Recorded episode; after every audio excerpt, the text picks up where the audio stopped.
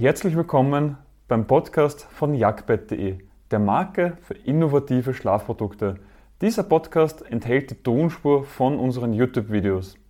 Den Link auf unseren YouTube-Kanal und zu unseren Produkten findest du in den Shownotes. Welche Kopfkissenfüllung ist die beste? Ja, die Meinungen zu diesem Thema gehen sehr weit auseinander. Während die einen auf feste Schaumkerne schwören, ist es so, dass andere ohne lose Füllungen nicht mehr schlafen können. Doch, dass die Kopfkissenfüllung nicht der entscheidende Faktor ist für einen erholsamen und guten Schlaf, erkläre ich dir in diesem Video. Doch fangen wir am Anfang an. Welche Kopfkissenfüllungen gibt es denn? Generell unterscheiden wir in zwei verschiedene Arten. Erstens sind die festen Füllungen und zweitens sind die losen Füllungen. Bei der festen Füllung, wie du es jetzt hier erkennen kannst, ist es ein Schaumblock. Dieser kann bestehen aus Kalt, Comfort, Gel oder Viskoschaum oder auch aus Latex. Das ist ein einziger Schaumblock, der im Kopfkissen drinnen ist. Es kann natürlich auch sein, dass dieser mehrere Schichten hat und dann auch unterschiedliche Schäume hat, aber im Prinzip geht es immer darum, dass es ein Block ist. Und das andere sind lose Füllungen wie du es jetzt hier erkennen kannst, sind diese komplett lose. Das kann dann eben sein Dornen, Hirse, Kapok, Federn, also unterschiedlichste Sachen. Hier eben ist es ein Kapok, es kann eben tierisch oder pflanzlich sein und es können aber auch Sachen wie Schaumflocken sein, also geschredderte Viskoschäume oder Kaltschäume oder was auch immer, als auch Polyester und hier ist eben das, das kannst du schon erkennen, diese werden eben alleine hineingestopft und du kannst das dann wirklich auch einzeln herausnehmen wieder.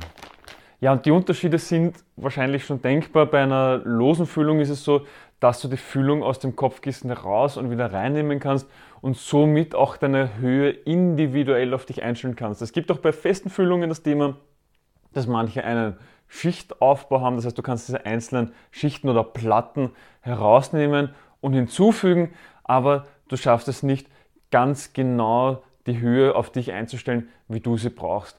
Auch ist es so, dass eine lose Füllung mehr Luftzirkulation zulässt. Klar, es sind viel mehr Lufteinschlüsse dazwischen, somit kann die Luft besser zirkulieren, während Schaumblöcke ein Block sind und das nicht so gut funktioniert.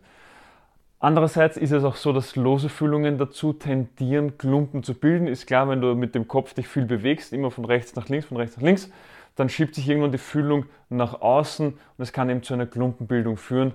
Das ist natürlich bei festen Schäumen nicht möglich, denn diese haben immer eine durchgehende Fläche. Und auch ist es so, dass du bei losen Füllungen nicht so extreme Unterschiede hast wie bei einem festen Kern. Weil bei festen Kopfkissenfüllungen ist es so, dass die Schäume unterschiedlichste Eigenschaften haben. Ein Viskoschaum gibt schneller nach, wird dann dadurch aber auch später dann aufgrund deiner Körperwärme fester und passt sich einfach optimal an. Für, wenn du es jetzt eben dann etwas härter möchtest, sind dann Kaltschäume oder Komfortschäume besser geeignet. Also hier kannst du den Komfort viel mehr anpassen, so wie du ihn dir eben wünschst. Bei losen Füllungen ist das nicht so extrem möglich. Und zusätzlich solltest du auch noch wissen, dass es spezielle Kopfkissenfüllungen gibt, wie zum Beispiel Hirse die sich auch erhitzen lassen und somit dann andere Vorteile auch für dich im Schlaf bringen können. Doch auch hier solltest du aufpassen bei der Kopfkissenfüllung, weil man liest sehr oft orthopädische Kopfkissen, aber diesen Begriff gibt es nicht, das ist ein reiner Marketing-Gag und sollte dich das Thema mehr interessieren, dann haben wir ein ganz eigenes Video rechts oben.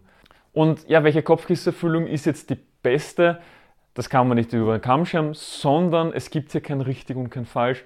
Die beste Kopfkissenfüllung passt zu dir individuell und das erkläre ich dir jetzt. Die erste Frage sollte sein, was wünschst du dir von deinem Kopfkissen? Denn dein Kopfkissen hat nur eine einzige Aufgabe, nämlich, dass du ergonomisch und gesund darauf liegen kannst und generell ergonomisch und gesund schlafen kannst. Als Seitenschläfer ist es so, dass dein Kopfkissen so hoch sein sollte, dass sie den Spalt zwischen Kopf und Matratze schließt. Nicht höher und nicht niedriger. Du kannst es daran erkennen, wenn du in die seitliche Linie schaust und dein Nacken einen Knick nach unten macht, also der Kopf einen Knick nach unten macht, ist das Kopfkissen zu niedrig, macht es hingegen einen Knick nach oben, weißt du, es ist zu hoch. Als Rückenschläfer ist es wichtig, dass du eine natürliche Doppel-S-Haltung hast, einer Wirbelsäule.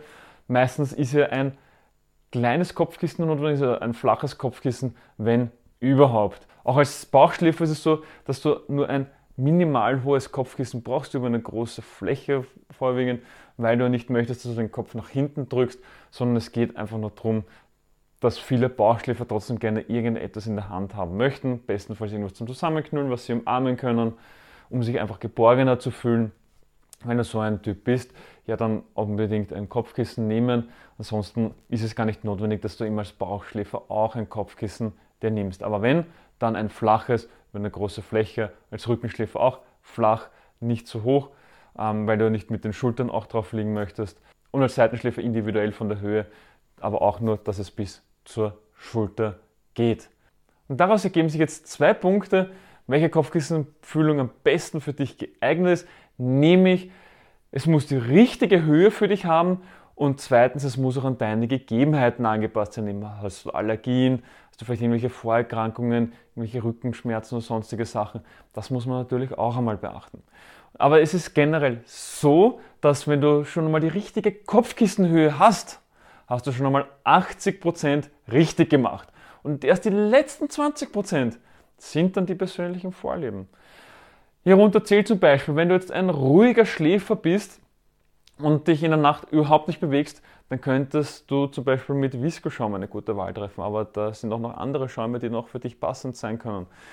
Bist du im Gegensatz ein unruhiger Schläfer, dann lass die Finger von Viscoschaum, denn es hat eine zu langsame Rückstellkraft und schränkt dich dann auch beim Schlafen ein. Da haben wir noch ein ganz eigenes Video über Viscoschaum, verlinken wir da rechts oben. Oder eben auch das Thema, wenn du sagst, du zerknüllst dein Kopfkissen gerne, du magst es gerne zusammendrücken, ja dann nimm dir eine lose Füllung, die sich auch zusammendrücken lässt. Möchtest du gerne das Fluffige haben, dann könnten zum Beispiel Daunen für dich richtig sein. Oder ist es so, dass du gerne eine pflanzliche Füllung hättest, ja, dann könnte zum Beispiel auch Kapok für dich richtig sein. Oder hast du irgendwelche Schmerzen, naja, dann probier ein paar verschiedene Kopfkissen aus, bis du wirklich die beste Füllung für dich gefunden hast. Auf welche Kopfkissenfüllung sollten Allergiker zurückgreifen? Ja, generell ist es so, dass du bei natürlichen Materialien aufpassen musst, dass sich hier die Milben leichter einnisten können. Zum Beispiel sowas wie Bambus, Latex und Kapok sind zum Beispiel natürliche Stoffe, die aber eine hypoallergene Wirkung haben und sich somit Milben nicht einnisten können. Aber es funktionieren auch Stoffe wie Polyester und Mikrofaser, die halt künstliche Stoffe sind, aber sich die Milben auch nicht so leicht einnisten können.